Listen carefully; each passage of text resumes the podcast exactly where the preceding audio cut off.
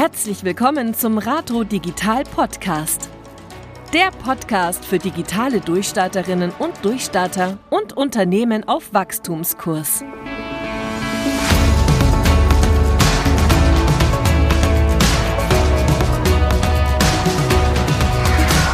So, herzlich willkommen, liebe User, zu einer neuen Folge von unserem Rato Digital Podcast.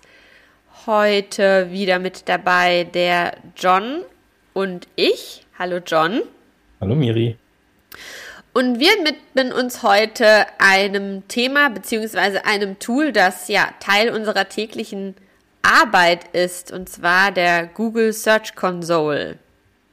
Für alle, die die Google Search Console nicht kennen, John, erklär doch vielleicht auch noch mal kurz, was die Google Search Console überhaupt ist. Ja, sehr gerne.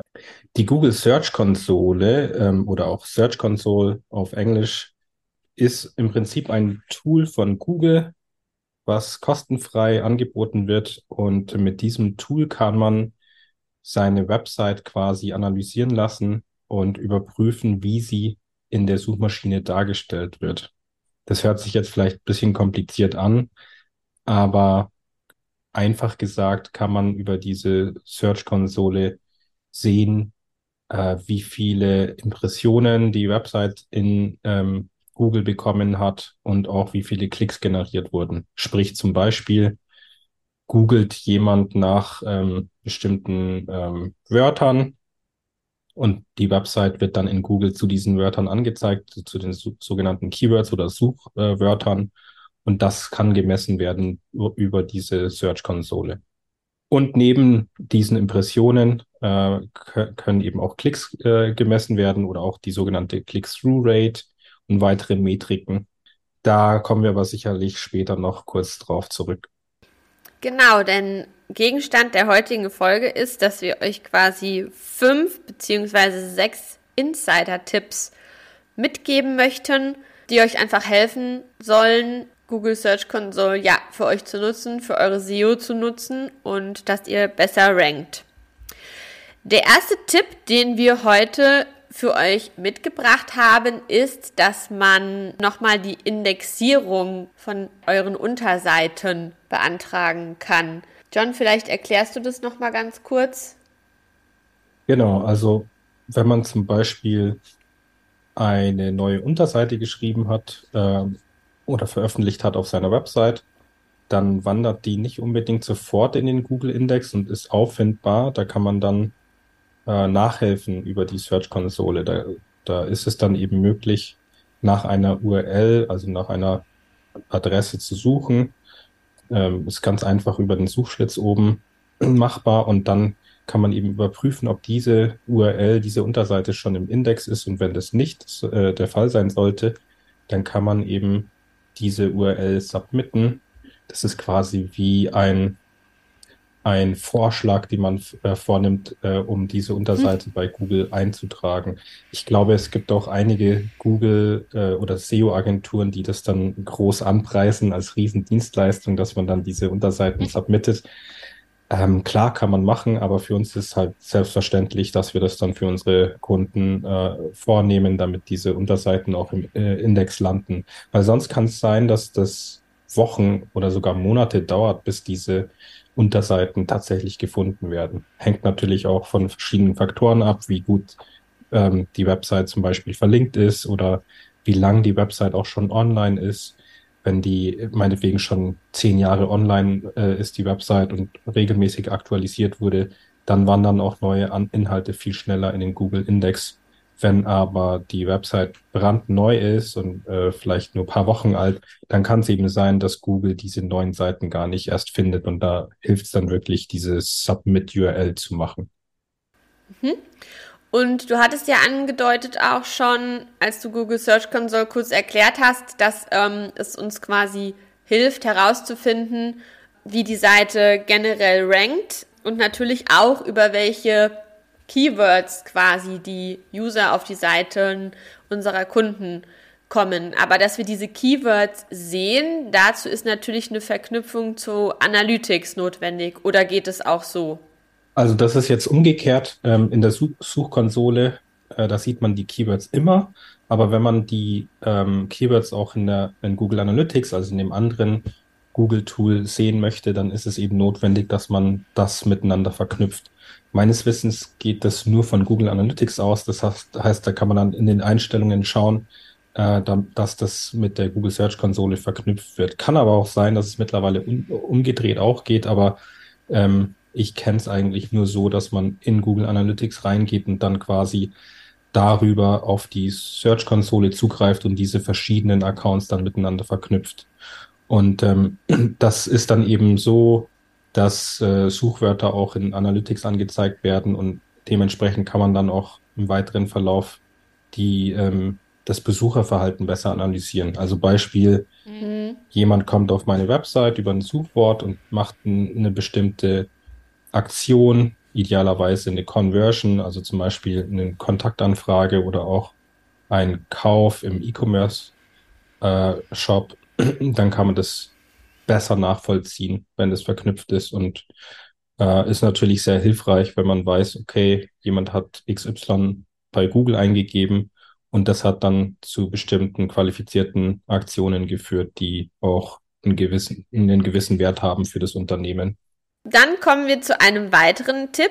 Und zwar werden jetzt wahrscheinlich bei einigen Hörern schon die Ohren schlackern, weil sie sich denken, oh, Thema Datenschutz, ähm, wenn ich da getrackt werde, etc. Wie ist es ähm, bei Google Search Console? Ist ja eigentlich kein Thema. Genau, weil Google erhebt ja diese Daten völlig ohne das Zutun der Webmaster. Das heißt, das Einzige, was man tatsächlich macht, ist, man ähm, macht sich diese Daten zugänglich, indem man ähm, verifiziert, dass eine Website einem auch gehört. Und äh, insofern ist es auch kein Datenschutzthema. Also ist mir jedenfalls nicht bekannt, dass man da in irgendeiner Form dann darauf hinweisen müsste, ähm, durch ein Cookie-Consent oder sonstiges. Also kurz gesagt, die Daten werden von Google ohnehin auch anonymisiert natürlich erhoben.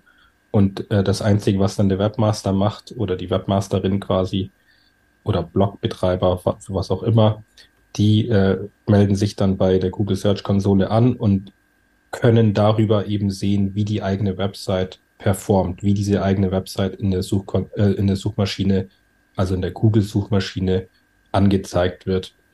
Und äh, das ist eben auch einfach ganz wichtig zu wissen, dass diese Daten vorhanden sind, ja, und die sind auch wirklich wertvoll, weil man eben viel, viel besser nachvollziehen kann, wie die eigene Website dargestellt wird. Und mhm. ich kann wirklich jeden, jede nur dazu ermutigen, falls ihr in irgendeiner Form Interesse dran habt, äh, besser gefunden zu werden, dass ihr auch wirklich diesen Account anlegt, beziehungsweise eure Website verifiziert und diese Daten für euch zugänglich macht, weil das ist wirklich sehr, sehr interessant zu sehen, wie die Entwicklung ist, wie auch die historischen Daten sind. Man kann auch äh, unheimlich einfach Vergleiche äh, an, anstellen.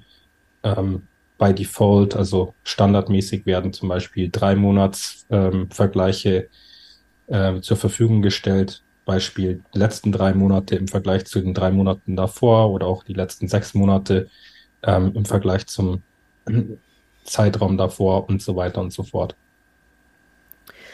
Und letztendlich ist es ja auch immer spannend für den Kunden, denn man kann ja über Search Console auch sich dann eben so einen Leistungsbericht ähm, runterladen und wie du schon sagst, ist es natürlich super spannend, ähm, wie die, wie der Kunde rankt, wie sich die Website entwickelt, wie viel Klicks, wie viel Impressionen man hat, ähm, ist einfach wahnsinnig wichtig ähm, zu wissen, um dann eben auch SEO-technisch ähm, nachzuoptimieren auf die Keywords letztendlich.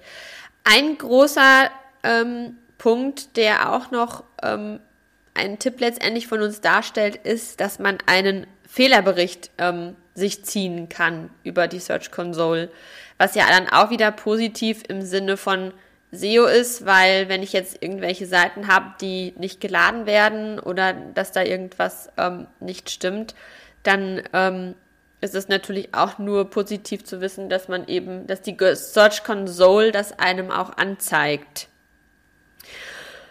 Und ein abschließenden Tipp, den wir noch jetzt für euch haben, ist, dass ähm, man auch über die Search Console die Mobile Friendliness checken kann. Also da gibt es eben eine, eine Option, dass man eben schauen kann, ja, wie gut ist die Seite optimiert, denn ähm, wie wir alle wissen, die meisten User kommen heutzutage mobil auf eine Website und wenn die nicht mobil, also für mobile Geräte optimiert ist, dann ähm, springen natürlich ganz viele wieder ab und ähm, das führt dann natürlich dazu, dass sich ja das eigene Business und die eigene Website nicht richtig entwickeln kann und deswegen sollte man das auch immer ähm, nutzen. Also die Search Console hat wirklich wahnsinnig viele tolle ähm, ja, Möglichkeiten, die einzusetzen und die letztendlich dann auch für das bessere Ranking ähm, der eigenen Website zu nutzen. Und ist, glaube ich, auch verständlich geworden, warum das natürlich ähm,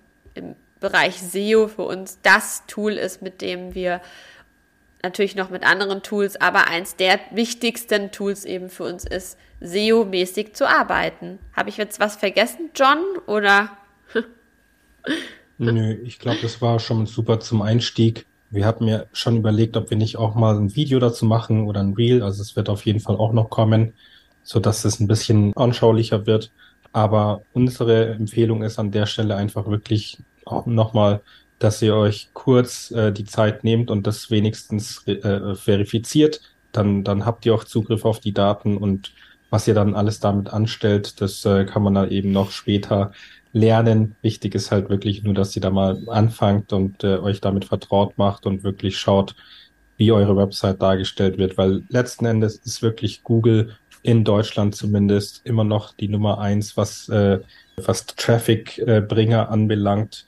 Die meisten Menschen kommen tatsächlich noch über die Google-Suche auf neue Websites und keine andere Quelle. Und insofern ist es auch sehr wichtig, äh, dass man sich das anschaut. Und ja, wir hoffen natürlich, dass euch diese Folge ein bisschen animiert hat dazu, sich damit zu befassen und euch auch äh, ja, erfolgreicher macht im Online-Marketing. Danke fürs Zuhören. Tschüss. Das war eine neue Folge vom Rato Digital Podcast. Wir freuen uns immer über eine Bewertung, Fragen, Anregungen und Kommentare. Schickt dazu einfach eine Mail an durchstarten.rato-digital.de. Danke fürs Zuhören und bis zum nächsten Mal.